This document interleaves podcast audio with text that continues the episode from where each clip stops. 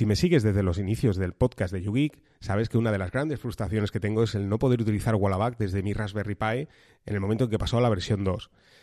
En la versión 1 funcionaba, pero el hecho de que actualizaran pues dejó de funcionar muchos de los paquetes que estaban para arquitectura RM. Como sabéis, he estado muy liado con el tema de Docker, montando mis Docker files, instalando diferentes servicios a través del Dockerfile, y uno de ellos, que se me pasó por la cabeza, dije, ostras, voy a volver a probar a instalar Wallaback ahora en la Raspberry. Pues bien, gracias a la Debian Booster, a las nuevas versiones, ahora ya vuelve a ser funcional la versión de, o sea, lo que sería el servicio de Wallaback en la versión 2.3, que es la ultimísima versión de Wallaback. Así que, bueno, en el blog de YouGeek os voy a dejar cómo, está, cómo montar ese contenedor, si tienes una Raspberry Pi, si tienes un, un PC con arquitectura 64, que ahí era más sencillo, podías utilizar la versión oficial y tener Wallaback en tu servidor, en tu Raspberry.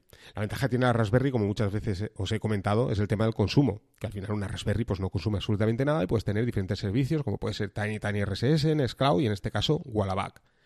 Wallaback tiene una aplicación para Android, imagino que para ellos también, que te permite el poder compartir todos aquellos posts que te resulten interesantes, y igual que sucede con Pocket, digamos que es el equivalente a Pocket, pero en este caso que puedes instalar en tu servidor, pues puedes ver todo ese post totalmente limpio y además la propia aplicación también te permite el poder leer en voz alta, como sabéis, a través del TTS, pues te, permite que te lea el móvil, el artículo en voz alta, de manera que puedes eh, acumular unos cuantos y que te los vaya leyendo, que, está muy bien, ¿eh? a modo de podcast.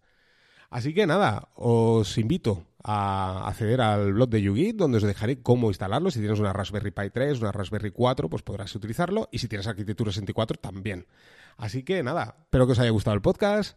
Nuevamente tenemos Wallaback en la versión 2, así que ya sabéis, a instalarlo. Venga, un saludo a todos y nos vamos escuchando. Si te gustan las tapas y GNU Linux estás de suerte porque el próximo día 19 de octubre en la ciudad de León tiene acontecimiento en Linux y tapas, como cada año. Un lugar donde puedes eh, desvirtualizar a otros amantes del software libre, de GNU Linux, y cómo no, compartir unas tapas, asistir a ponencias. Vamos, que si este fin de semana estás cerca de ciudad de León, no te lo puedes perder. Y también, como no, para aquellos que estén lejos, pues ¿por qué no? Acercarse y conocer esta emblemática ciudad.